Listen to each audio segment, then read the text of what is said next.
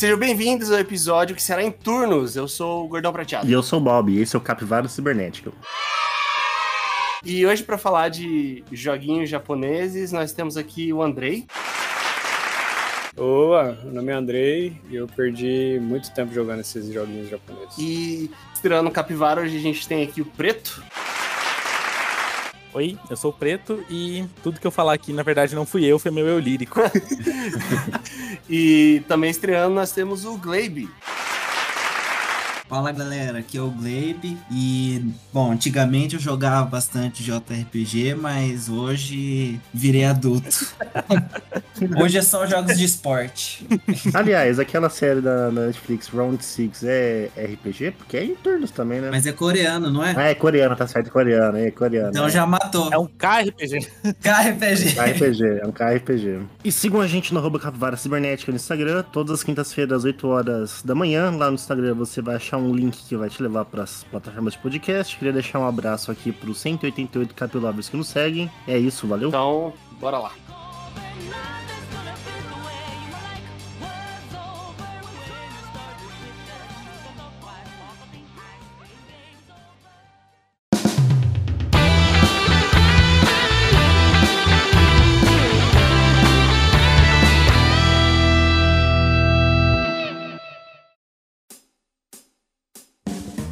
Nas notícias bizarras de hoje, nós temos o seguinte: Bêbado integra equipe de buscas por ele mesmo. Onde é que eu tô? Turco perdido em floresta se juntou a socorristas e voluntários durante o resgate. Ao gritarem pelo nome dele, acabou identificado. o turco aí, que eu não vou ousar falar o nome dele, de 50 anos, tomou umas, foi dado como desaparecido, e aí ele viu aquela muvuca, viu a galera buscando na floresta por uma pessoa, ele foi atrás, cara. Quem nunca? É, o cara vê uma multidão, ele vai procurar, vai ver se é, se é cachorro que tá brigando, se é alguém que sumiu. Eu, eu acho que aquele cara que tava fugindo no Brasil lá, o. O Lázaro. O Lázaro tava fazendo isso também, ele tava, tipo, buscando ele mesmo. Por isso demoraram tanto pra achar. Falaram, mano, quem que é esse cara? Não, ó, ele tá aqui do nosso lado, aqui, ó disfarçado. Eu, assim, pra ser sincero, eu já imagino o Steve Carell, assim, sabe? Trocando ele mesmo. É a cara dele fazer essas coisas.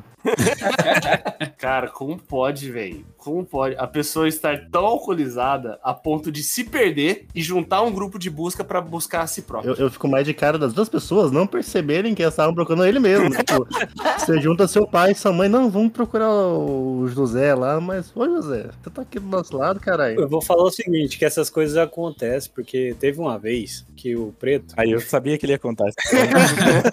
o cara me liga, fala, ô André, vem me buscar. Eu falei, beleza. Onde você tá? Aí o cara me mandou uma foto de uma casa. Eu tô aqui. Eu falei, aí você complicou, mano. Aí ele falou assim, ah, e me traz uma cueca que a minha tá apertada.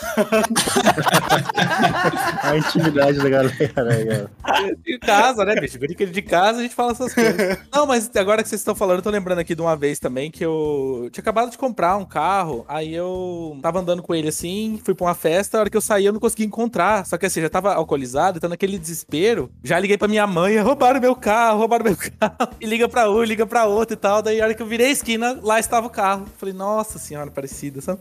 Aí o pessoal quis é, mandar pra Alcoólicos Anônimos, essas coisas, mas deu tudo certo no final, graças a Deus. A maior pergunta que eu tenho aí dessa notícia é: quem percebeu que esse turco bêbado aí estava perdido, né? E quem buscou ajuda e conseguiu organizar uma equipe pra, de busca e convocou o próprio desaparecido nessa busca aí, né? e você imagina se eles não tivessem descoberto que o bêbado tava junto na procura? Eles iam até hoje lá procurando o cara. Ele tá distribuindo cartaz, velho, com a foto dele. Você viu esse homem? Mano, isso me lembra muito um. Até falei do Steve Carell, tem um filme dele que é o Âncora. Ele participa lá. E tem uma cena do, do, funeral dele mesmo. Aí todo mundo chorando porque ele morreu. Daí ele vai lá discursar, sabe? Pela morte dele mesmo. Aí as pessoas ficam, oh, você não tá morto. Ele, ah, não tô, você não tá morto. Aí eles convencem que ele não tá morto. É exatamente a mesma coisa. É que o dele provavelmente foi assim: todo mundo procurando, mas sem falar o nome. Tipo, sabe? Os caras procurando só com lanterninha e tal. Aí, o que, que a notícia fala? Que uma hora gritaram o nome dele e ele falou: Ô, oh, presente. Presente. Então você imagina, velho, o cara tá de boa E aí um, um socorrista começa a gritar o nome do cara, ele olha assim. Ele tá embriagado, então ele deve ter olhado umas duas vezes, pelo menos, pra esse cara que gritou o nome. Eu fico pensando que boteco é esse perto da floresta também.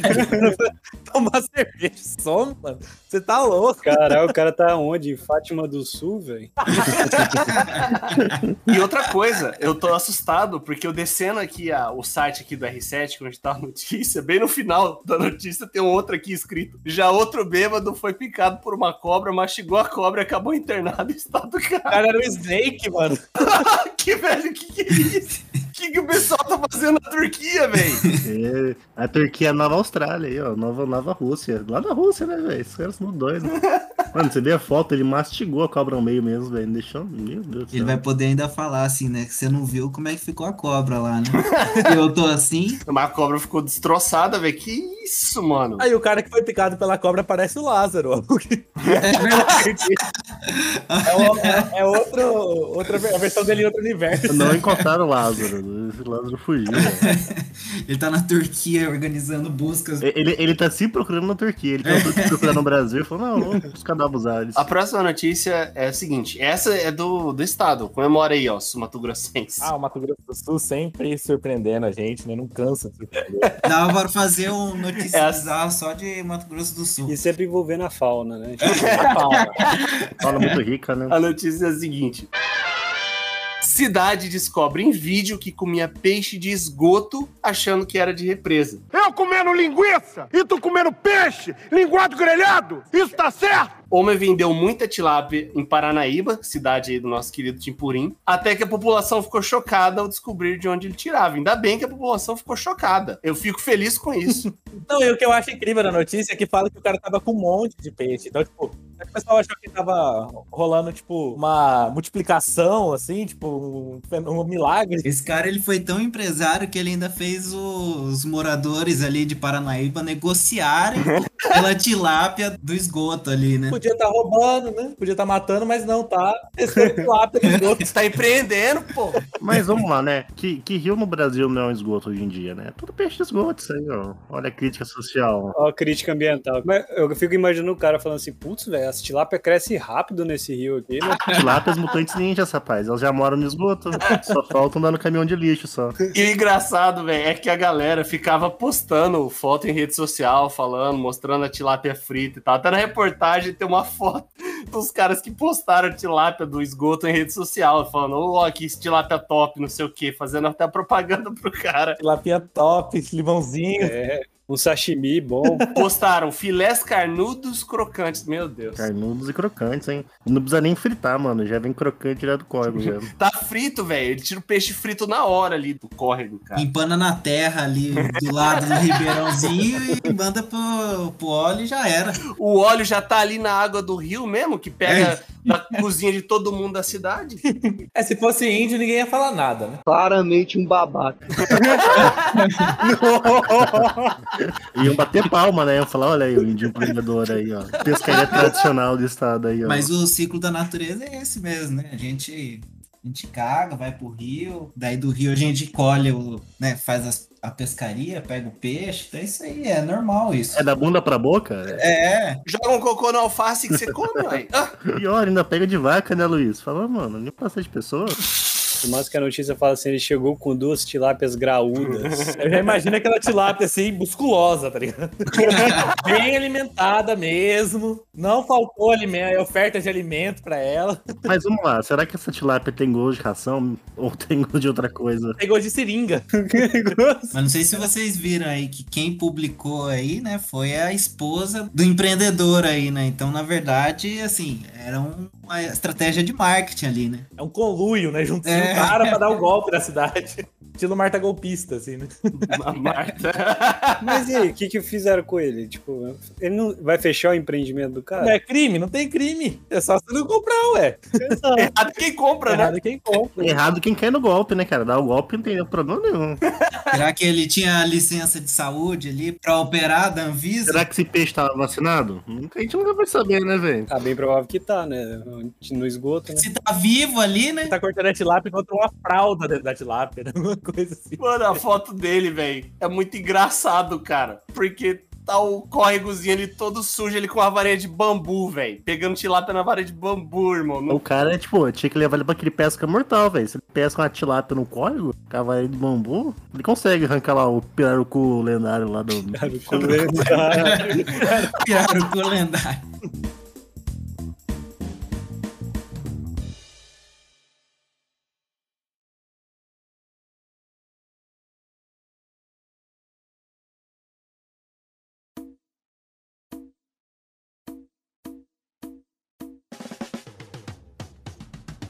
Hoje nós estamos novamente com o nosso Capivara Top Net, cara. Só magia top, Rogerinho. O que, que a gente faz no Capivara Top Net? cara? A gente coloca aquilo que a gente acha top na nossa vida de alguma coisa. E hoje nós vamos falar sobre os RPGs japoneses, os JRPGs ou os RPGs de bonequinhos de anime, de menininha de sainha, é isso aí. Antes de a gente falar qual é o top JRPG da nossa vida, nós primeiro vamos falar o que é um, um JRPG. É que assim, hoje mudou muito, mas antigamente você sabia o que era JRPG olhando de longe, né? Bastava ser um jogo de turno, japonês, ter uma história absolutamente complexa, que você vai ter que jogar 30 vezes pra entender o que tá acontecendo, e ter uma parte onde tem você, tem uma menininha de saia, tem um bicho desconhecido, é desse jeito. Se você tivesse essas coisas, né, era um JRPG. Pré-requisito pra jogar é você ser jovem também, né? Porque você, vai Você poder perder 200 horas da sua vida. Exato. É porque essas porras geralmente são grandes, hein, cara? Nossa senhora. Você tem que ficar imerso ali, né, naquele mundo ali que o, o jogo te oferece, né? Mas eu acho que hoje a melhor definição é pensar que é um jogo que você começa procurando o gato que sumiu e termina matando Deus. Ou menos isso. Exatamente. É porque, assim, é, a, a origem ali, que se a gente for pegar o, o RPG de mesa, por exemplo, você tem ali uma evolução de personagem, que, de níveis, e isso é. Você tem dentro do, do RPG japonês e tal. E também tem uma questão de que geralmente os protagonistas são personagens que não falam, digamos assim. Você acaba tomando as decisões dele, você acaba decidindo as coisas pra ele, o que também tá meio dentro ali do RPG, que seria você interpretar o personagem.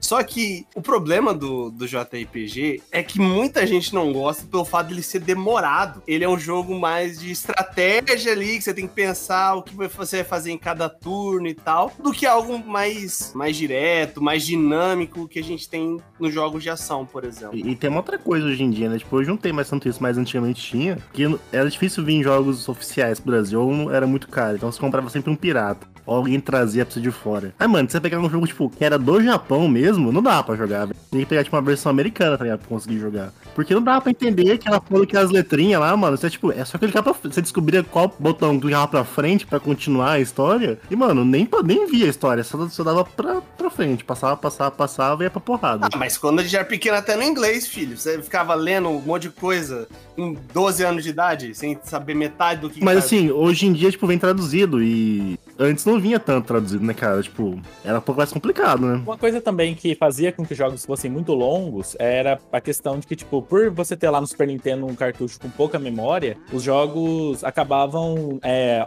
escalando a dificuldade muito rápido pra você ter que ficar grindando, tipo, fazendo grind e gastando muito tempo evoluindo pra poder conseguir avançar no jogo. Isso aí atrapalha, atra- é, tipo, estimulava uma pessoa que não tinha muito tempo de jogar, né? E acabou se perpetuando até hoje que você tem um Blu-ray lá com 200 GB de capacidade, você acaba, o pessoal acaba só ficando, tipo, jogando jogos longos e fazendo jogos enormes, né? Mesmo não tendo mais necessidade do grind. Você pega o. Eu lembro que o, o- eu tinha o Final Fantasy IX do PlayStation 1 e, cara, eram quatro CDs, velho. Quatro CDs, exatamente. Cara, quatro CDs, velho. Enorme. Muito grande. Inclusive, o, acho que os maiores expoentes aí, a- pra quem nunca jogou, pelo menos, ou já viu, acho que a gente tem o Final Fantasy e o Pokémon. Acho que são os dois maiores exemplos, né? De, de franquias, assim, que estão aí até hoje e, são bem um exemplo do que é o, o JRPG. Vocês acham que tem mais alguma franquia aí? Tem o Dragon Quest, né? É que o Dragon Quest é muito famoso aqui no Ocidente, né, cara? Xenoblade é bem famosinho até, né? É, começa o Xeno, né? De forma geral, Xenogears,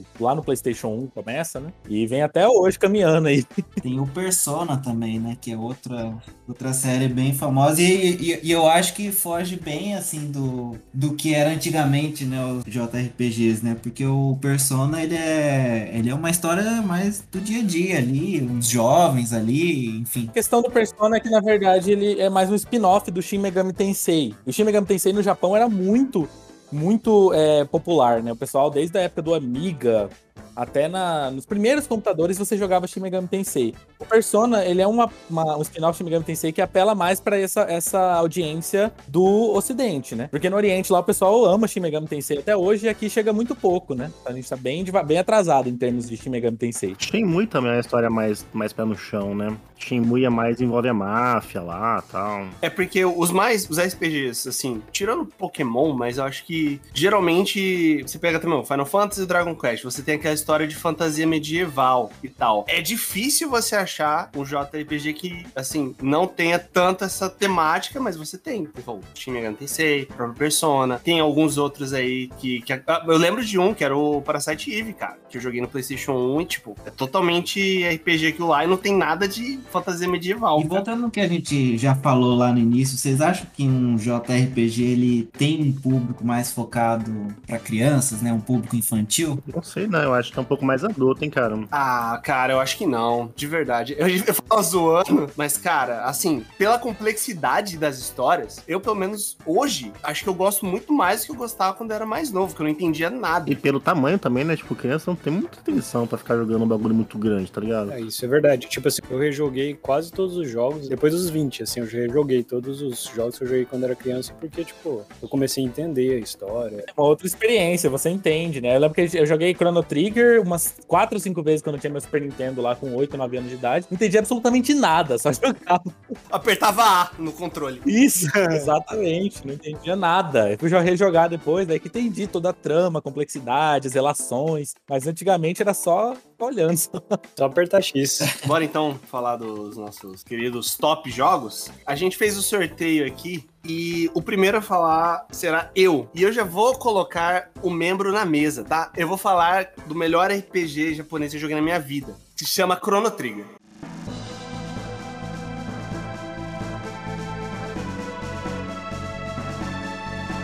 Ah, Pô, eu ia, eu ia falar de Chrono Trigger, velho. Inclusive, o Bob acabou de falar a maneira que todas as crianças falavam o nome desse jogo, tá? exatamente. Chrono Trigger, eu, eu, o Andrei tá de prova aí que em uma semana eu debulhei Chrono Trigger no Nintendo DS. Chrono Trigger é, é uma das melhores experiências de JRPG que eu já tive na vida, velho. Eu jogo Chrono Trigger, sei lá, desde quando eu jogava no emulador do Super Nintendo, desde, sei lá, uns 10 anos de idade. Inclusive, eu tinha uma ROM que era traduzida, então deu pra entender bastante quando eu joguei a primeira vez. Eu ainda tenho isso no celular, cara. Eu tenho um celular cheio de emulador e eu tenho Chrono pra jogar de vez em quando. Sempre dá pra salvar mais tranquilo, né? Você consegue pausar e salvar e continuar. Ainda tenho essa porcaria pra jogar. Save state. Chrono Trigger é incrível. E o Chrono Trigger ele veio avançando, né, em vários, em várias plataformas, né? Ele saiu para Android, tem, né? Acho que no 64 tem, tem na Steam. Eu vi que tem no Switch também. Pra quem tem o Super Nintendo aí também, tem pra Super Nintendo. Tiver acesso aí ao Super Nintendo. Ele foi realmente um jogo que marcou a história mesmo aí, né? Mas o, o Chrono Trigger é um jogo assim que, se você for pensar, ele não tinha como. Ele foi feito pra equipe dos caras que, tipo, eram referência mundial de RPG. Que é o Sakaguchi do Final Fantasy, é o Rory do Dragon Quest, o Akira Toriyama, que desenhou aquela porra de. que é do Dragon Ball Z, e o, a trilha sonora é o Nobuo Ematsu, que tá até hoje fazendo as músicas do Final Fantasy, que fez a- a- o tema do Sephiroth, tá ligado? Porra, vai tomar no cu. Como é que esse jogo vai ser ruim? Sim. É o Dream Team, mano. Dream Team, exatamente. Você tá fora da realidade. Não tem como. E um dos estagiários era o criador do Kingdom Hearts hoje também. Sim, exatamente. Exatamente. Caraca, velho. Que isso, velho. E, e- e traz tipo a temática que eu gosto muito, que é viagem no tempo, sabe? Eu adoro coisa que envolve viagem no tempo, tá ligado? Aí você vai, tipo, vai e volta. Muito bom. Mano, tem causa e efeito, velho. jogo é confusão do caralho. Até vamos falar a verdade. E foi um jogo que, assim, acho que foi um dos primeiros que teve essa questão de finais múltiplos aí, né? Sim, sim, com certeza. E finais, assim, que realmente valem a pena, sabe? Não é aquele. Tem um ou outro ali, mas não é aquele final esculhambado que, sei lá, um personagem vira um cachorro e. Qual o jogo que tem esse final aí, cara? eu tô chutando um final aleatório. Achei que o cara tava mandando uma referência a Bloodborne, o final, o final bom de Bloodborne ali. Falei, tá porra, bicho. O, o Chrono Trigger também foi o primeiro jogo a trazer o New Game Plus, cara. Verdade. O New Game Plus é aquele jogo que, assim que você termina, você fica horas jogando um, um jogo de RPG lá, matando bicho, grindando horas. Você começa um novo jogo com todos os seus itens, todas as magias, o nível, pra você conseguir, basicamente pra você conseguir os outros finais também. Eu acho que, cara, Chrono Trigger foi muito inovador, velho. Tá louco. E até hoje é um jogaço. Sim, jogaço. É atemporal. Fiz uma piada. É uma piada, piada, certeza. Qualquer hora que você jogar ele, você consegue ter uma experiência foda. Cara, mas, tipo, apesar de tudo, assim, tipo, ele é emocionante, né, cara? Você se apega tanto a cada personagem. Tipo, todos os personagens são, tipo. Sei lá, parece que você é amigo deles, sabe? É incrível, assim. Ele saiu numa época que o Super Nintendo já tava flopado, né? Foi em 95. Já tava, o PlayStation tava arregaçando já, velho. Gente, então já, já, já que vocês estão falando de Chrono Trigger, vamos tirar uma dúvida minha aqui da vida. Chrono Cross é uma continuação de Chrono Trigger ou não? É uma continuação, uma continuação. Ah, ufa. Nossa. Mas é jogo merda. Não, é bom, o jogo é bom. É legal, é legal. Eu gosto. Mas aí você tem que desvincular do Chrono Trigger. Não tem um personagem decente. Isso, e a melhor abertura de todos os O tempos. cara é xiita, mano. O cara é xiita com Chrono Trigger. Eu odeio, eu odeio Chrono Cross. Eu odeio. Não, toca a música da abertura É, aí. põe a música da abertura, porque é top demais, tá louco.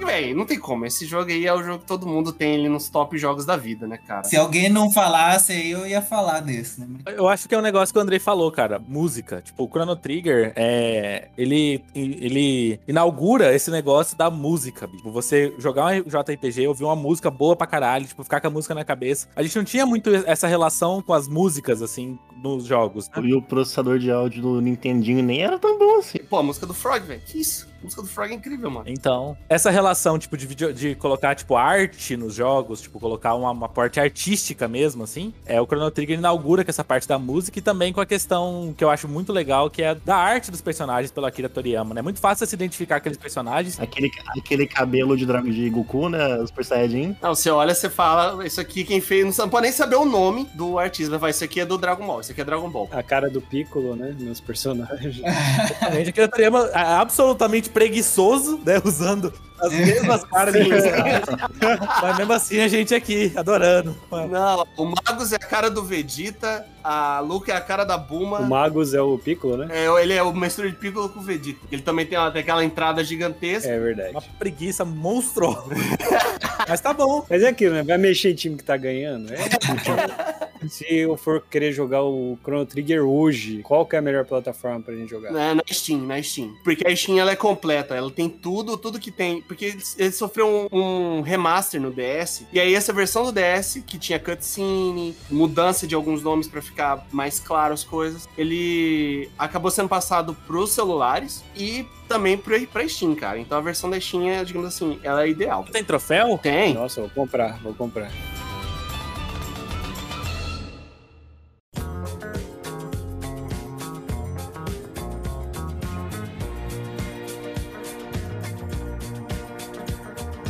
Vai lá, Bob, fala o seu. E, e eu tô com medo, porque o Bob não é muito fã disso, desse gênero. Eu tô com muito medo. Sou zero fã, assim. O cara vai mandar Mu online.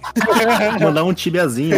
Nem é tipo um time que eu jogo muito, assim. Eu não, eu conheço quase nenhum, assim. Pra falar a verdade, eu conheço poucos. Eu joguei o Chrono, eu joguei um pouquinho de Shining Force no, nos Segas que eu tinha. Eu, o ma- o que eu mais joguei foi Pokémon mesmo. Eu joguei muito Pokémon, cara, mas muito Pokémon. Nossa senhora. Teve uma época que eu só jogava Pokémon, eu acho. Uma boa parte da minha vida foi só jogando Pokémon, basicamente. Ah, é o Fire Red, eu acho, cara.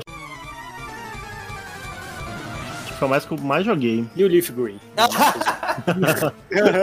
Ninguém se importa com o Leaf. Green. Firehead é o que é da primeira geração. Isso, né? é o primeiro remake. E joguei muito, cara, isso aqui, porque foi uma época que eu não tinha videogame, meu computador não era lá essas coisas, e tinha um brother na escola que ele tinha um CD de emulador do GBA, com, sei lá, 500 jogos de GBA. E, mano, era Pokémon o dia inteiro, cara, o dia inteiro, nossa senhora. Perguntar, você jogou no emulador, né? Porque, assim, pouca gente jogou no, jogou no Game Boy, né? Porque Game Boy é um negócio que não era muito acessível. Nintendo nunca foi. Acho que depois do Nintendo 64, Nintendo não era coisa muito, muito comum de a galera ter, sabe? Não era muito acessível. Os portáteis da Nintendo no Brasil. Nunca foi. Era de burguês, né? Nintendo era coisa de burguês. Não, Game Boy era um negócio caro, velho. Tipo, não era todo mundo que tinha. Mesmo assim, depois do 64, quantas pessoas tiveram um GameCube que você conhece, assim, que realmente na época compraram? Então, tipo, não era um negócio muito comum, sabe, galera ter Nintendo. Aí eu jogava essas coisas sempre no, no emulador. Tanto que eu jogo GameCube até hoje no emulador. Eu, então eu já vou falar a sua maior frustração com o Pokémon. Você nunca teve um Alakazam, né? É, não dá pra ter. Tem que trocar, né? Tem que trocar. Mas assim, eu, eu nunca tive Pokémon psíquico, eu acho, tirando o Hypno. O André inventava na escola que tinha vindo um primo dele, que tinha Game Boy, sabe? Tinha- e aí ele tinha uma Alakazam. É. Falava, Andrei, vai tomar no cu, nunca mostrou a Alakazam pra ninguém. Aquelas mentiras de criança. Um tanto que eu jogava tanto que eu tinha um save pra jogar e um save só pra fazer uns códigozinhos e sair jogando, tipo, com um Charizard level 100. Só pra ficar capturando Pokémon Shine. Só com os Alakazam lá. tinha tanto save que era tipo um save pra cada coisa, sabe? Eu criei um bot aqui pra jogar Fi- Fire Red só pra poder tentar pegar o Bulbasauro Shine no início do jogo. Meu Deus, Andrei. Rodou 3.400 vezes pra poder pegar um Bulbasauro Shine. Meu Deus, É velho. muita determinação mesmo pra esse Bulbasaur. O cara vai pôr no testamento dele esse Bulbasaur. Aí eu vou falar, ó, programação na faculdade só serviu pra isso. A coisa que eu mais gostava de jogar no emulador era poder colocar o bagulho pra correr mais rápido, tipo, você correr em vez de andar, pra não, não precisar ficar andando naquela porra daquele mapa. Claramente uma criança ansiosa, né? Um transtorno de ansiedade hoje. Põe um fast forward lá, mano, e mano, vamos correr que nem um condenado aqui pra matar esse ratatá que tem no mapa, que só tinha ratatá naquela porra aqui no começo, né? Eu acho que a minha experiência que eu mais lembro do Pokémon, vocês que jogaram mais, eu joguei pouco, joguei poucas vezes Pokémon, mas teve uma experiência que foi assim, eu lembro que tem uma hora que você, eu acho que é no Fire Red mesmo, ou no Leaf Green, não sei, que você tem que ir num hospital e tem um fantasma de um Pokémon lá, tipo um Killbone fantasma, assim. Na verdade, na verdade, não é meio um hospital, é um cemitério. É naquela torre lá, né? Isso, é no ator. Eu não lembro, faz muitos anos. Só que eu lembro que a hora que eu fui lutar contra aquele Pokémon, falei, cara, eu vou capturar esse Pokémon, você tá louco? Aí, tipo, fiquei jogando todas as Pokébolas e não tem como capturar ele. E aí eu fiquei, tipo, perdi todas as minhas Master Balls, tudo que eu tinha na vida eu perdi ali e não consegui capturar, cara. Até eu entender que era uma boss fight, que não tinha como capturar, cara. Até hoje, pra mim, tipo, o Fire Red continua sendo um jogo jogável, sabe? Não envelhece... Ele envelheceu muito bem, né? Que é um bagulho que eu tenho no celular pra jogar. Às vezes eu vou fazer um rolê, tipo, na rua, que tem que ficar na rua esperando, ou pegar uma fila, ou viajar, eu jogo essa porcaria, velho. Porque, tipo, o negócio não precisa pensar muito, você anda pra frente, solta os poderes, mata os Pokémon, captura outros, compra uma bicicleta. Ele vai ser feliz, tá ligado? É, e até porque hoje você vai jogar Pokémon, tem um porra do Pokémon de ficar tirando foto, tomar no cu. Aí o outro Pokémon lá é Dota, saiu agora Dota de Pokémon. Ah, Dota. bicho? O que, que vai mexer com isso aí? Eu joguei um pouco o Stadium, mas não, não foi uma coisa que me pegou muito, assim, sabe? E o Pokémon GO é um JRPG também? ou não? Isso é uma enganação. Pokémon Go é enganação. É a enganação. Eu, se- eu sempre fiquei esperando pra ter umas batalhazinhas legais, pra poder tacar o celular no amigo, mas nunca aconteceu. O maior golpe da história é o Pokémon Go. Mas ficou na promessa que ia ter, não é? É, tá até hoje aí, ó. Na promessa. Tá vindo, tá vindo, é que tá no beta.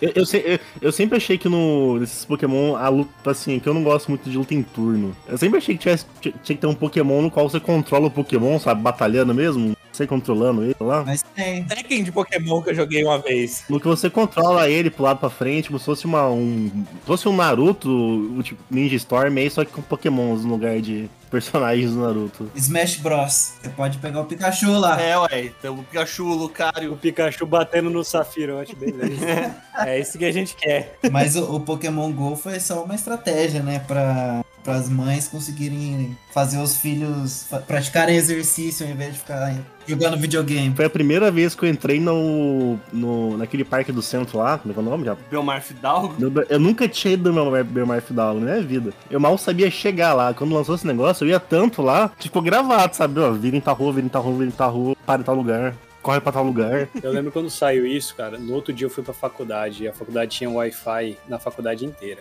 Um Mano, monte de zumbi. um monte de zumbi, cara. Ninguém. Tipo assim, o pessoal tava andando automático. Os caras desviavam das pilastras automático. Eu falava, gente. É, Eu, eu saí umas três vezes pra caçar Pokémon, mas aí chegava, o pessoal ficava todo mundo rindo de mim quando eu chegava. Ah, olha lá, ó, caçando Pokémon na rua, 30 anos na cara caçando um Pokémon. zombando. Aí eu falei, cara, o bullying foi tão grande que eu abandonei. Lá na faculdade, minha faculdade, o Pokémon GO movimentou a economia lá na faculdade. Porque tinha um lugar que tinha três Pokéstop, coisa de 10 metros, assim. E era um solzão ali, não tinha nada coberto ali, assim, né? E aí o pessoal começou a vender sorvete ali. Vender carregador e sorvete. Vem carga de celular, fala, ó, a carga aqui, ó, 10 reais, 10 minutos a tomada. Eu lembro que teve, teve até um evento lá, filma, é, passaram um filme do Pokémon lá, acho que projetaram uma, sei lá, fizeram uma estrutura lá. Sobre Pokémon, eu vou falar um evento que aconteceu comigo, com o Gordão e com o Bob. Foi o seguinte. Pera, pera, não é que aconteceu. Ah, eu, você, o Bob. Não, metade da nossa sala, fala direito. Metade da sala. A gente é velho, né? Então, tipo assim, não tinha smartphone. Quando saiu o smartphone, saiu aquele emulador pro celular. Aí a gente tinha uma matéria chamada Mecânica Geral. Nossa, era cheia essa sala, e, mano, tinha uns 100 alunos. Tinha que mudar de sala, porque a gente assistia aula com outra, outro curso, a gente ficava sempre no fundo da sala. Foi com o pessoal de produção, engenharia de produção. Tinha 80 pessoas na sala. De verdade, agora, sem exagero. Tinha 80 pessoas na sala. Como a gente ia pra sala dos caras, a gente sempre ficava no fundo, então não dava nem pra ouvir o professor falando, velho, eu não saco. Aí eu lembro, da- antes da P1, velho, todo mundo jogando Pokémon Fire Red, Leaf Green, sabe? Todo mundo, tipo, meu Deus, tá rodando, rodando Pokémon no celular, meu Deus, É que Pokémon, esse Pokémon, tipo, Fire Red é um negócio muito prático você ter no celular, mano. O que você coloca ali, velho, você abre onde tiver, joga um pouquinho, não pesa, salva a hora que você quiser, é divertido até hoje. Resultado disso, três na prova em todo mundo. Eu lembro que depois da P1, os moleques tudo sentados lá na frente. Falou, professor, qual que é a res- qual, como é que funciona isso aqui? Isso é verdade, mano. Eu fui passar, eu fui na biblioteca pegar o livro pra estudar, não tinha mais o livro, tinham pegado todos. Tinham escondido o último livro na biblioteca, porque quando fica um livro na biblioteca, tu pode renovar a reserva, né? Então, o cara, a sala, todo mundo pegou um livro e pegou o último livro e escondeu numa prateleira lá, tipo, de medicina, tá ligado? Pra você não achar o livro. Você sabe que tá lá, mas você não vai achar. Então, os caras podem ficar, tipo, com o livro ad infinito. assim. Eu pedir pra minha irmã pegar na faculdade dela o livro. Porra, velho, foi um puta trampo pegar essa porra. Imagina os guris sentados lá na frente perguntando, professor, vai lá, fila da puta, pergunta pro Charizard lá, seu... Mas não é zoeira, foi literalmente isso, cara. Porque eu ficava sequelando no Pokémon. E aí, cara, depois chegou a nota da P1. Não foi assim depois que acabou a prova, foi quando chegou a nota. Véi, todo mundo, tipo, inverteu a sala, tá ligado? Lá, velho, na primeira fileira, velho, na primeira fileira, anotando, fa- fazendo desenho no caderno de que era de, era de mecânica, tem, tipo, um monte de estrutura, quadradinho, es- nossa, velho. Ô, tanto que, se eu não me engano, foi tipo assim, na P1 foi 2, na P, da P2 foi 8,5. E a matéria nem é tão difícil assim, é, tipo, é super de boa. Não, era só relaxo. É, tipo, é só sentar um pouquinho que você faz, né? Não é difícil. Nossa, eu lembro que eu fui tão mal, cara, que eu, que eu tipo, eu ia reprovar por 0,0, acho que 0,1, sabe? Aí eu falei, professor, Olha esse Charizard aqui, professor. Você não quer ele não, professor? Ó, muda P1 e 0,1 que eu vou passar. Aí o o professor, André ofereceu a Lacazan dele. Ele falou, professor, pega meu Lacazan aqui, ó. olha lá, casando. Eu vou passar o Shine.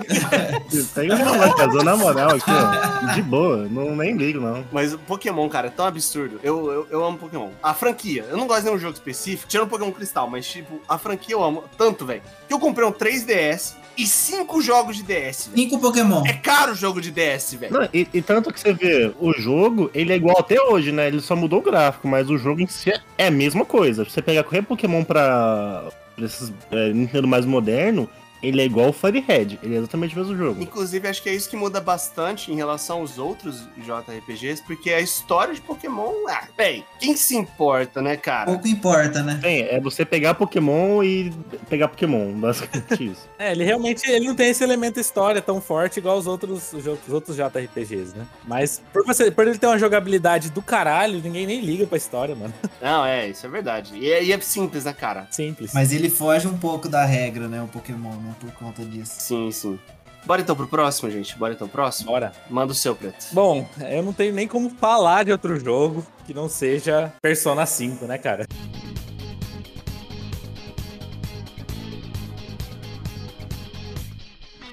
Não tenho nem como falar de outro jogo que não seja esse. Tem até a tatuagem do jogo, né? Melhor trilha sonora da história. Melhor trilha sonora da história dos jogos. Sim, perfeito. E assim, é, ele, ele, o Persona 5, né? Eu acho que todo mundo aqui deve estar mais ou menos familiarizado com o Persona. Pelo menos o Andrei conviveu comigo aí, sabe que eu só falo de Persona faz, sei lá, 12, 13 anos. Eu tomei até ranço que eu nunca joguei esse jogo.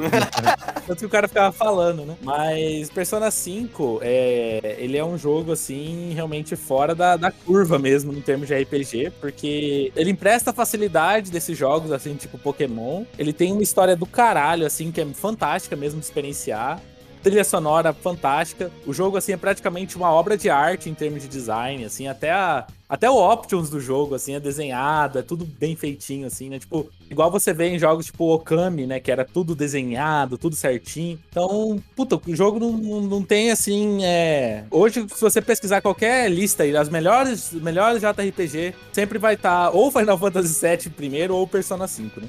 Então, assim, em termos de experiência de JRPG na, na geração do PS4, né? Persona é realmente imbatível mesmo. E ele, e o grande negócio dele é que ele ainda utiliza o turno, cara, porque quase todo mundo abandonou o turno, até o Final Fantasy, né? Abandonou. Quem consolidou o negócio abandonou. Abandonou e o Persona 5, foda-se, vamos turno mesmo. Abandonou não, eu- evoluiu. Eu acho que também esse é um termo legal. Elevou pra outro patamar, né? o- É porque o Final Fantasy VII é esplêndido. Eu não sei, vocês acham que, que evoluiu? Eu penso que, que meio que abandonou mesmo, pelo menos no Final Fantasy XV, que é um dos meus preferidos também. Tem nada de turno ali, é, paula, é pauleira, sai louco e foda-se.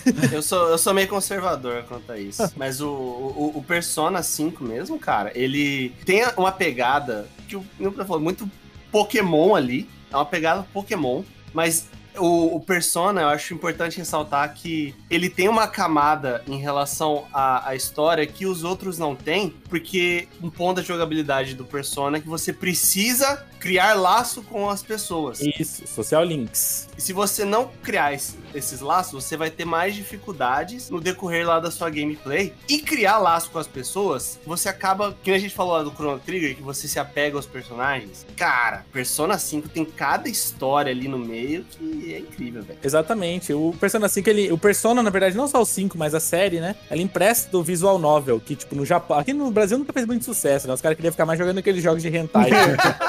mas no, no Japão, o pessoal era louco por visual novel, né? Tipo, discutia. Quando lançava um novo, tava no outro dia todo mundo falando, saía até no jornal. Aí aqui no Brasil não fez tanto sucesso, mas o Persona 5 e os- a série Persona empresta muito, assim, de você conversar e tomar e, e responder as coisas, se envolver nas histórias dos personagens mesmo, né? E o Persona 5 tem uma outra coisa que difere dos outros Personas, que é a capacidade de você se identificar com os personagens. Primeiro que ele utiliza Assim como os outros também, né? Mas assim, ele utiliza dessa questão do personagem principal ser calado. Então, todas as decisões, tudo que é tomado é por você, o jogador. E os outros personagens, todos eles têm muitos defeitos, eles têm muitas falhas, muitos problemas na vida, né? E ele é um jogo totalmente problematizável, assim, porque você tem lá casos de professor que abusa de aluno, pessoas que tomam crédito pela, pelo trabalho umas das outras e tudo mais. E esses problemas que na nossa vida adulta e a- na vida adolescente e adulta a gente acaba experienciando de alguma forma. Então, quando você vai. Você entra naquele jogo que tem todas as vantagens, jogabilidade e tal. Você ainda encontra histórias onde você consegue se identificar, né? Apesar de que no final você mata Deus, todos os jogos. Acontece, acontece. É, a, a história decorrer, assim, é, é uma forma. é, realmente ele, ele te prende, né? Assim, eu, eu sempre falo: se você não joga videogame, assiste o anime. Se você não quer assistir o anime, leia o mangá. Se você não quer ler o mangá, conversa com alguém que jogou, porque é uma história que vale a pena conhecer conhecida, né? Qualquer pessoa que tem um videogame tem acesso, por favor, jogue em Persona 5 Tem anime, não sabia não. O anime é sobre o jogo? sobre o jogo. É a história do jogo. Tem do 3, do 4 e do 5. Ah, então vou, vou assistir, vou assistir. Não. Eu não, não consigo mais jogar, cara. É muito tempo, velho. Você tá doido? Por que, André? Ó, o tempo que eu levei pra zerar a primeira vez foi só 90 horas, cara. Tá brincando comigo, pegadinho?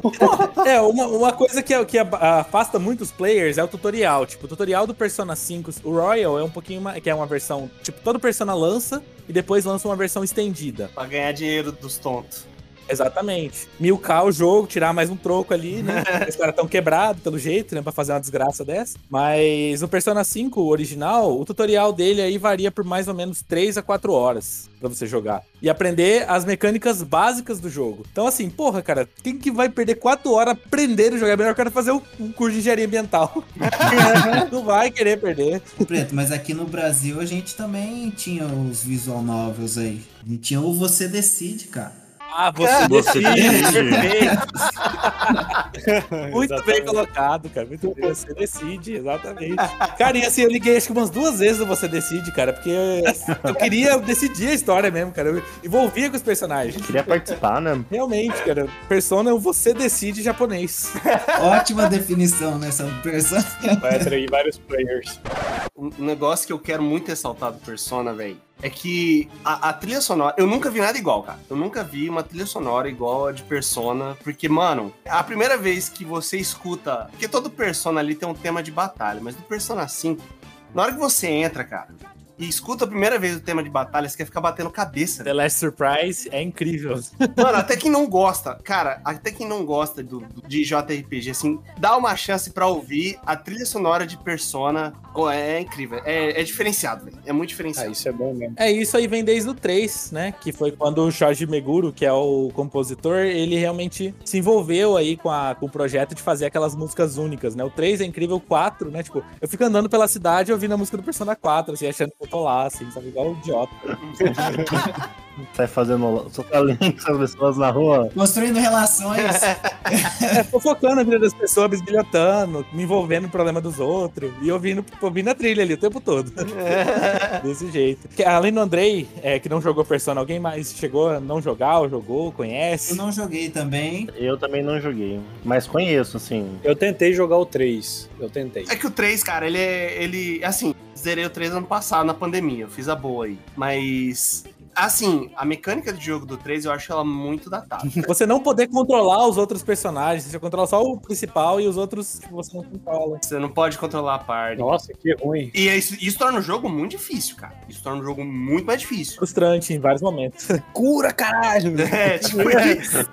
em questão de história, mano, eu acho que os, eu, eu não joguei os que são antes do 3 porque era uma jogabilidade completamente diferente e tal. Mas do 3, o 3, o 4 e o 5, cara, de verdade, assim, só pela história, mano. Só pela história, personagens envolventes, é, é um negócio que vale a pena você dar uma chance. Principalmente pro 5. É, se você, não, se você tiver chance hoje de jogar Persona, comece pelo 5. Apesar de que o 4 tem na Steam e é de boa de jogar, é fantástico também, assim, é um dos meus jogos preferidos.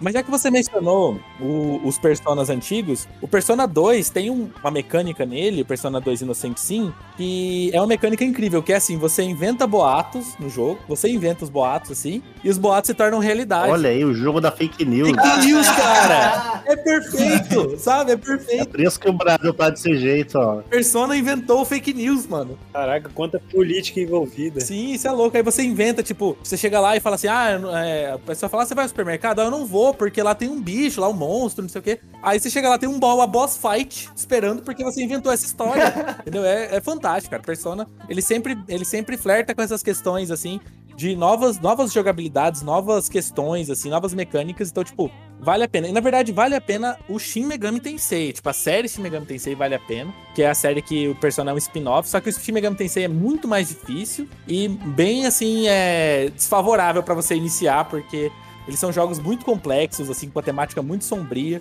Então, às vezes, é difícil alguém conseguir se identificar ali e ter um ânimo pra jogar. Por isso que eu sempre falo do Persona 5. Mas o Shin Megami Tensei não fica atrás, O né? que me dá receio do Persona é justamente isso, cara. Você começa a jogar ele, cara, o bagulho é mais complexo que a minha vida. Com certeza. com certeza, exatamente. ficou tão envolvido, cara, que um dia ele me confundiu, cara, me chamou de Arsene do nada. Ô, Arsene. Falei, quê?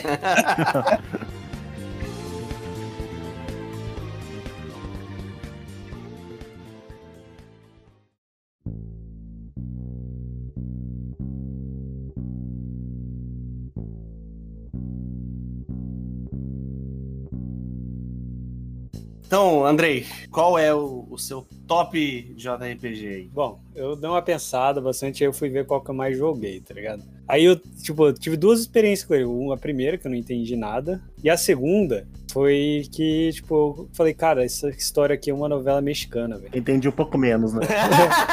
Que é o Final Fantasy X, velho.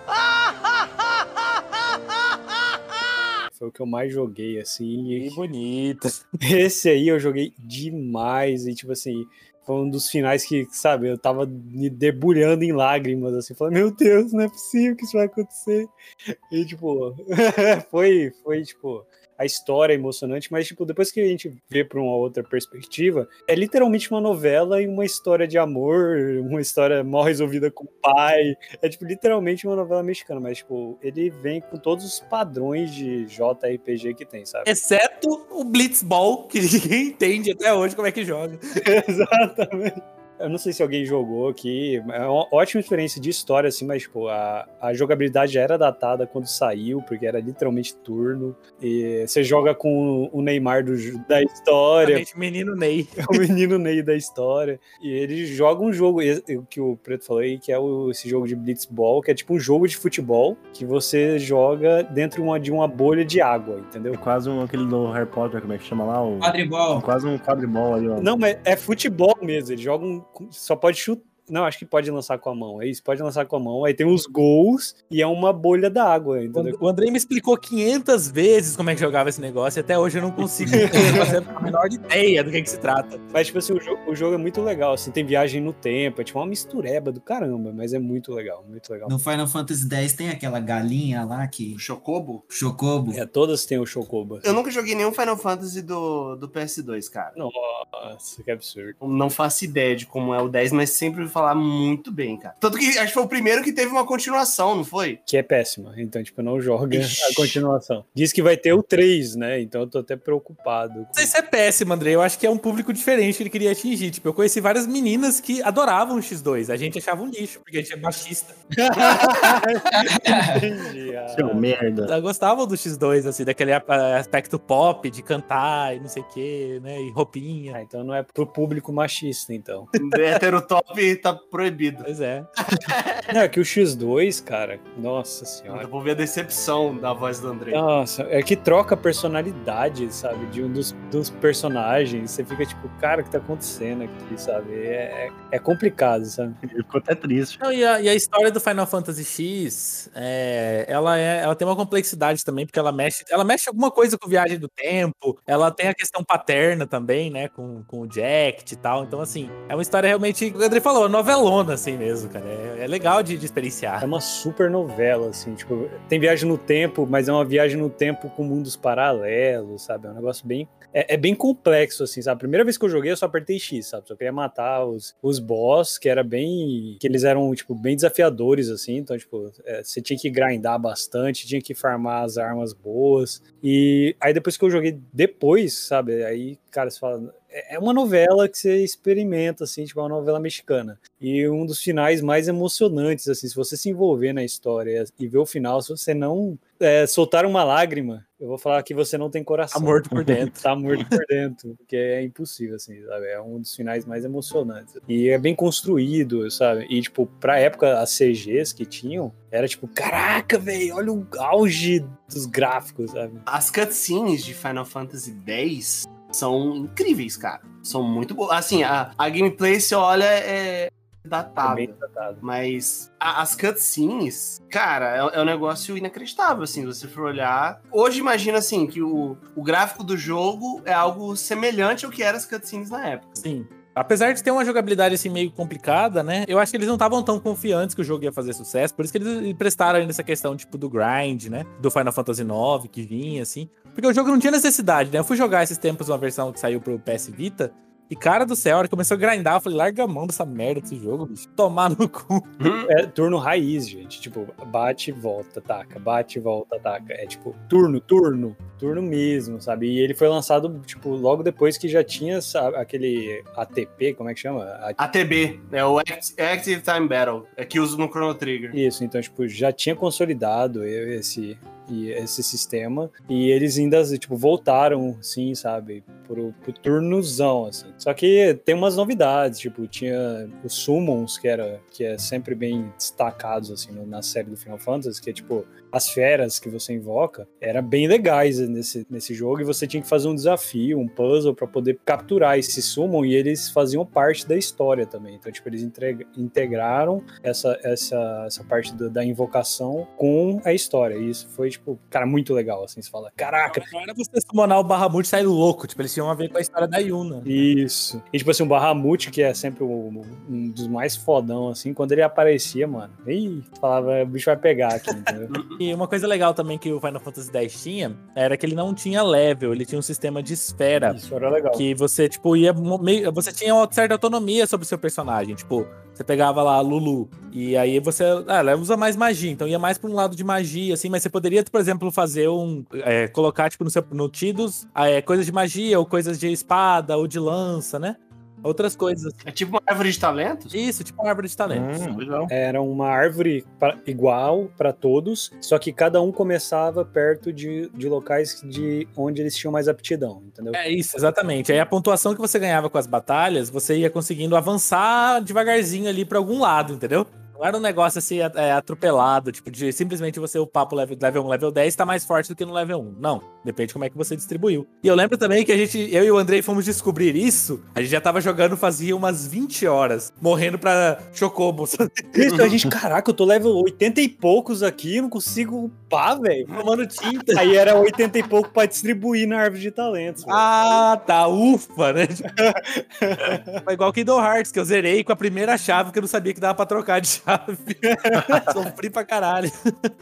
Mas é um jogo fantástico, realmente. Também não joguei o 15, cara. Mas provavelmente foi o último Final Fantasy bom, né? Peraí, alto lá, tem o 12. Tem o 12. Eu, eu não joguei o 12, cara. Eu não sei como é o 12. Falam bem do 12. Não, o 12 é bom. E o 15, o 15 assim, eu gosto. Mas falar que é bom, assim, Ó, não- eu, te- eu joguei por causa do preto. Ele falou, cara, joga aqui é bom, mas aí, tipo, eu não aguentei terminar. ele é difícil. Eu, eu gosto, eu gosto muito. Eu platinei, eu zerei todas as DLCs, assim, eu jogo até hoje o multiplayer. Eu gosto, mas é aquele negócio de gosto mesmo, porque eu sei que, por entender de jogos e por estar envolvido com o jogo toda a minha vida, eu sei que o jogo não é bom. Ele tem várias falhas, né? Pra quem é fã mesmo de Final Fantasy, tem que ver. Eu só tinha jogado o Final Fantasy, acho que o 4, se não me engano, que era um do Super Nintendo, né? Que ele era meio medieval, assim. né? Aí eu comprei o meu PlayStation 4 e ele, né? Comprei ele usado e tinha o Final Fantasy 15 lá. E eu tava esperando um jogo com tema, temática medieval. De repente aparece umas espadas lá e fala, "Ah, beleza, né? Hum. Aí o cara, o cara com um carro lá, eu falei, o que que tá acontecendo aqui? Você já começa empurrando o carro. O jogo começa nessa cena, empurrando o carro. Eu não consegui progredir muito nesse jogo aí também. Eu acho que foi, foi demais pra mim. É, o, o Final Fantasy XV, ele me lembrou aquele filme Final Fantasy, não sei se vocês assistiram, que era um filme de 2005, 2006, horrível, assim. Ruim, ruim, ruim. É, ele, ele tem esse aspecto, assim, ultra tecnológico, assim, umas coisas meio, meio complicadas mesmo de você, de você conseguir aceitar, quem, principalmente quem jogava os antigos, do 1 ao 6, Não né? que seja um problema, porque é um, um dos Final Fantasy mais populares que tem, ele é bem.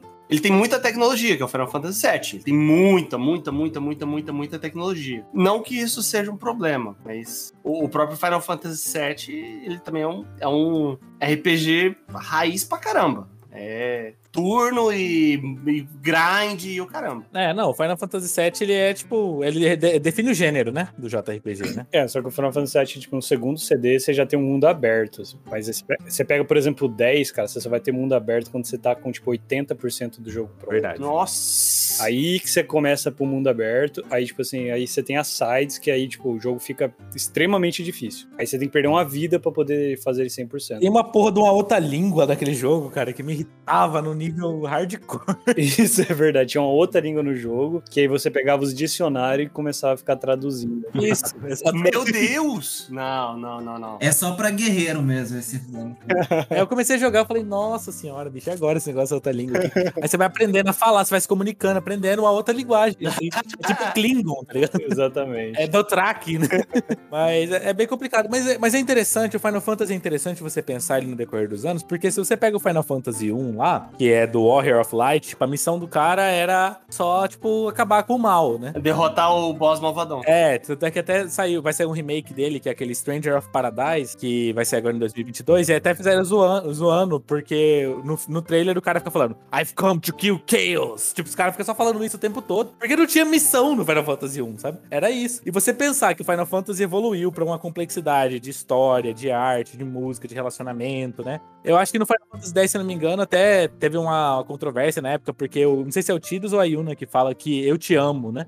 E esse negócio lá no, no Japão é uma anarquia, né? Anime não fala, não pode falar eu te amo, não sei o quê. Tem que ficar vermelho e passar vergonha. Isso, né? Tem aquele, aquele negócio que eles utilizam, tipo, ai, a luz tá tão bonita hoje, você não acha? Aí a pessoa fala que tá também, pra mostrar que vocês estão compartilhando um sentimento em alguma coisa. Entende? O, o Final Fantasy, ele chegava chutando a porta e falando, então essa situação, assim, é bem... Entre... O Final Fantasy é uma franquia importantíssima pro videogame mesmo, cara. Fez avançar muita Eu coisa. acho que até pra arte, assim, porque, tipo, cara, visualmente, música, sabe? É, é, é uma complexidade, assim, que, tipo, caraca, é um negócio que tem que ser lembrado por, tipo, séculos, sabe? Como uma obra de arte, cara. Você pega a trilha sonora de qualquer Final Fantasy, ou do Chrono Trigger, ou de Dragon Quest, cara, é uma obra de arte, velho. É um- são artistas expressando uma coisa incrível e que vai ser marcado, tipo assim, sei lá, pro resto da humanidade. E a sensação, né? Eu lembro muito da sensação. Eu lembro que a gente comprou o Final Fantasy lá no Camelódromo, porque a gente era pirateiro, eu e o Andrei.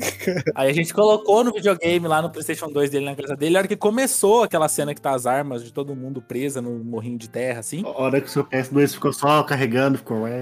Isso, é, porra, cara, tipo, que coisa, que que é isso que a gente tá experienciando, sabe? Tipo, a gente que vinha de Zelda Link to the Past há três anos atrás, tava jogando uma porra do negócio que tinha um gráfico absurdo, assim, não, é fantástico, cara. Aí, um, um detalhe que quando a gente ia no camelódromo comprar um jogo de Playstation, o pai do Preto falava assim, eu levo vocês. Aí a gente falava, beleza. Batia no outro dia assim, falava, ô, vamos lá? Aí, vamos. Mas vamos como? Vamos andando. E nós ia andando até o camelódromo do lado. Cara, Morando perto da FMS e a pé até o camelódromo, só pra vocês terem uma noção. aí. 7 quilômetros. É, três pausas pra descansar no caminho, cara. A gente aprendeu a valorizar os jogos, cara. Chegava, E fazer boas escolhas, né? Já que eu vou andar tanto, tem que ser bom o jogo. chegava em casa, o CD não funcionava, cara. Começava a chorar, caía no chão. Inclusive, eu tenho uma história triste com Final Fantasy. Porque eu comprei o Final Fantasy IX, né? Obviamente, pirata da feira. Claro. E o CD3 dele não funcionava.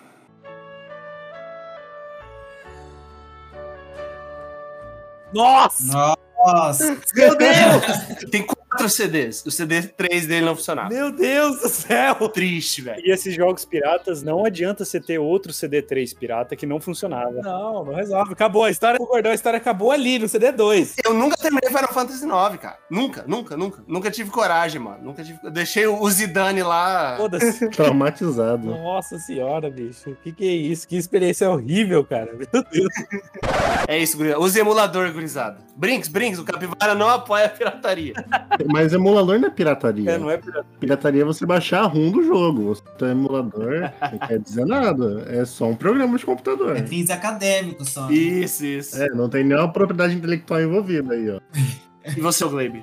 Pra finalizar nosso top, o que que. O, qual é? A gente falou um monte, então boa sorte aí. É, vocês me deixaram numa situação meio difícil aí, né? Porque vocês já falaram todos os clássicos aí, os maiores expoentes aí, né, do- dos JRPGs. Mas eu vou trazer um aqui que ele é um pouco afetivo, assim, né? Ele é, ele é um JRPG que ele foge um pouco da lógica ali da saga do herói, né? Ele quer buscar um pouco mais é, preparar ali as pessoas, então, para para viver em sociedade, né? Explicar a relação de, de cuidar do ciclo da vida, né? Eita. Não sabia que Rei Leão era do Japão. The Sims 3, você tá falando? Pra mim, o melhor JRPG, o mais marcante pra mim, é o Digimon World do PlayStation 1.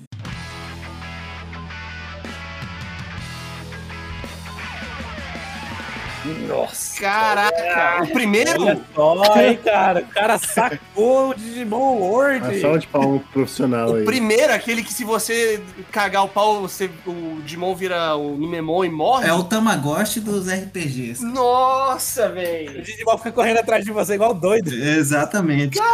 Esse jogo é tão frustrante pra mim, você não tem noção. Cara, é frustrante, cara. Nunca consegui fazer o Wargreymon nessa porra, mano.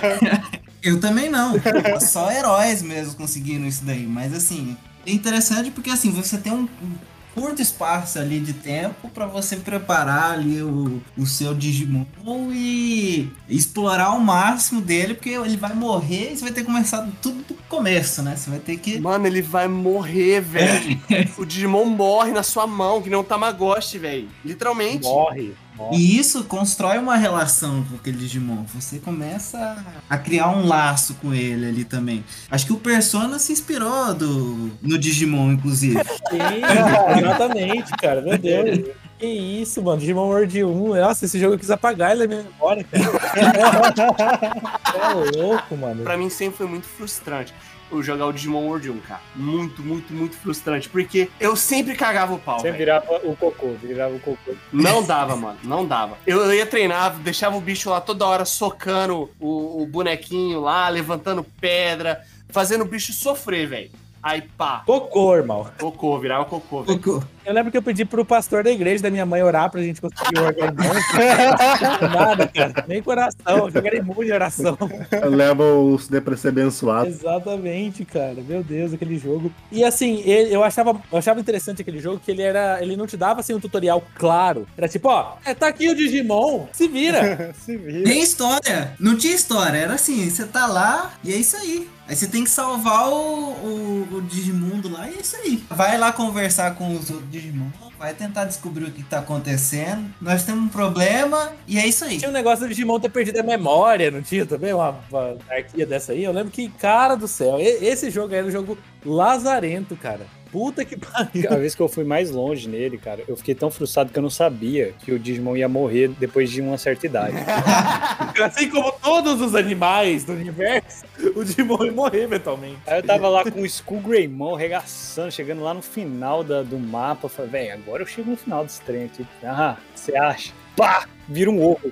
Mano, eu peguei o CD, eu só não tá aqui na parede porque, pô, 10 conto na época era caro. Aí eu coloquei ele no porta-CD, nunca mais, nunca mais coloquei ele pra jogar. Não, e detalhe importante que você mencionou, você falou do Skull Greymon. O Skull Greymon é quando você já fez merda com o seu Digimon. É, Você já fez uma merda com ele já.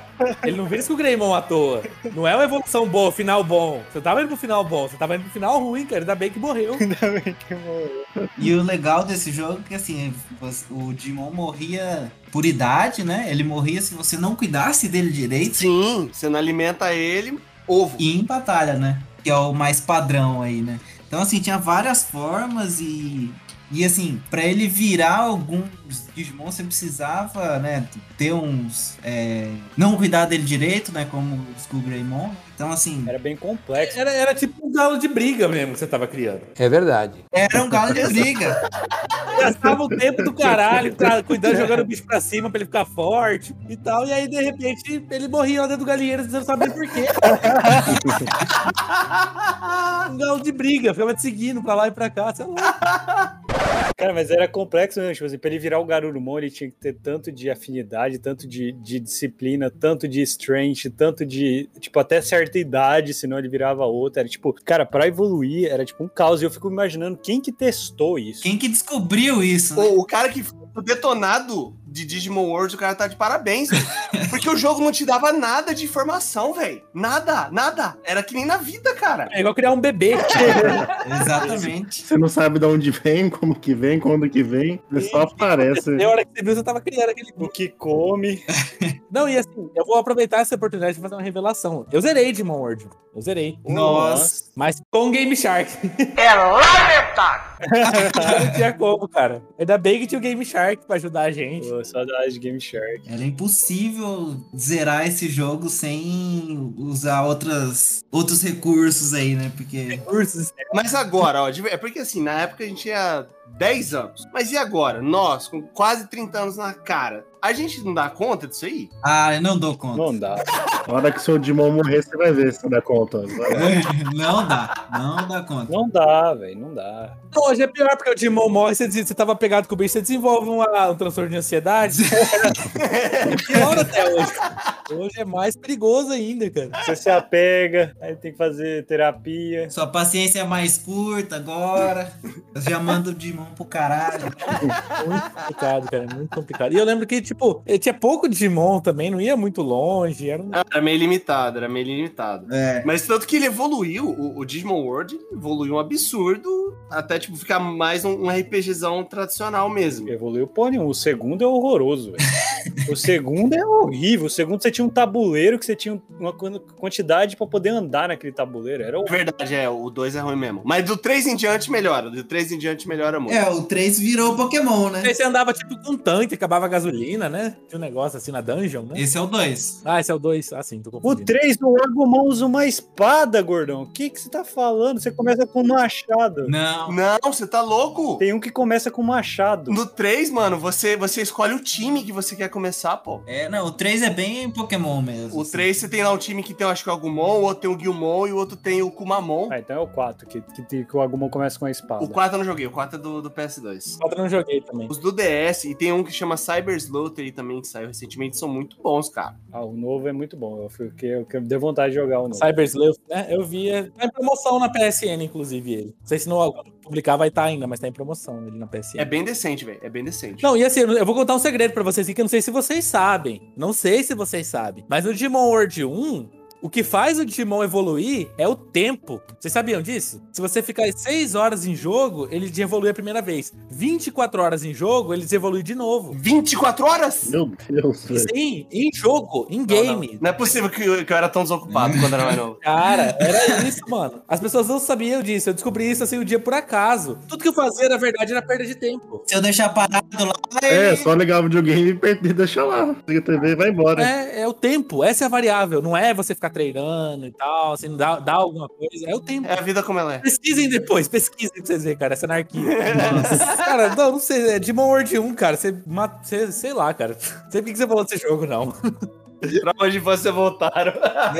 Eu, eu lembro que tinha uns negócios que era game break, você fazia um negócio errado, tipo, ah, não dá mais pra você avançar. Acabou, cara, encerrou pra você. Acabou, vai ter que. Eu tô, começo o ciclo de novo. É ovo. É, pega o, pega o ovo lá, tipo, vai tomando cu. Não, não vira, não vira, não vira, não vira. Não vi. Depois que, que o Preto jogou o Digimon World 1, cara, ele foi mexer com galo de briga, que era muito mais fácil. muito mais fácil. é, faz carinho no bichinho e tal. Dá outros galos pra ele matar, é tranquilo. Eu tinha um galuinho de coisa mais linda, cara. Mais, mais linda. É tipo um Medabot. Trocava as asas dele lá. É, você corta o bico e põe de, de ferro assim, o bico dele, cara. Aí fica top. É que nem o do Senai lá que os caras fizeram. pô. O galo robô de briga.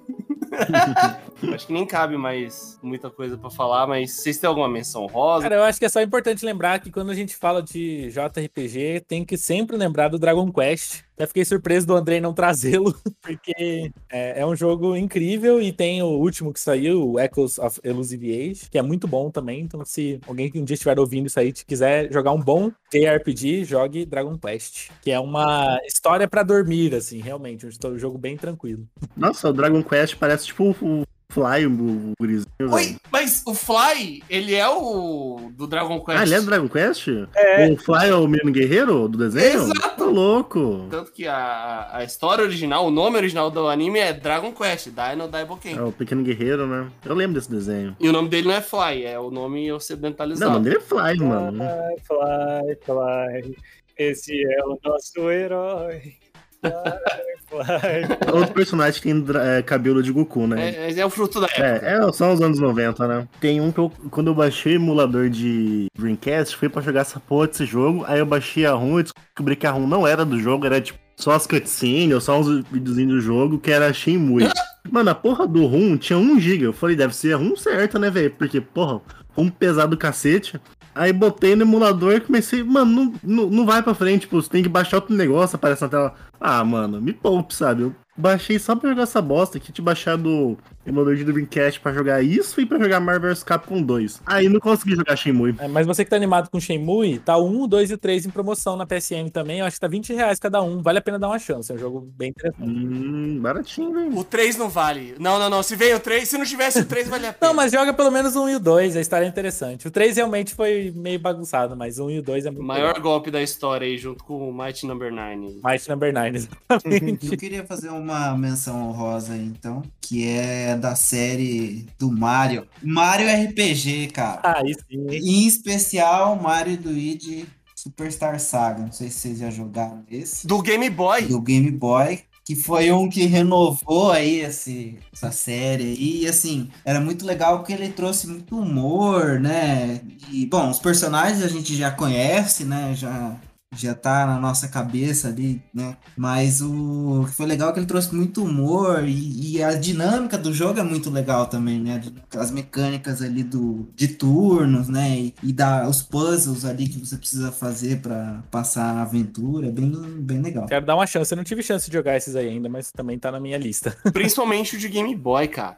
O Super, o, Super Mario RPG lá do Super Nintendo, ele é meio. Não parece Mario, sabe? Ele não parece Mario. Ele só é Mario porque tem o, o Mario e o Bowser. É isso. Bom, e acho que pra encerrar também, lembrar que Dark Souls não é JRPG. Eu quase escolhi. Dark Souls não é JRPG.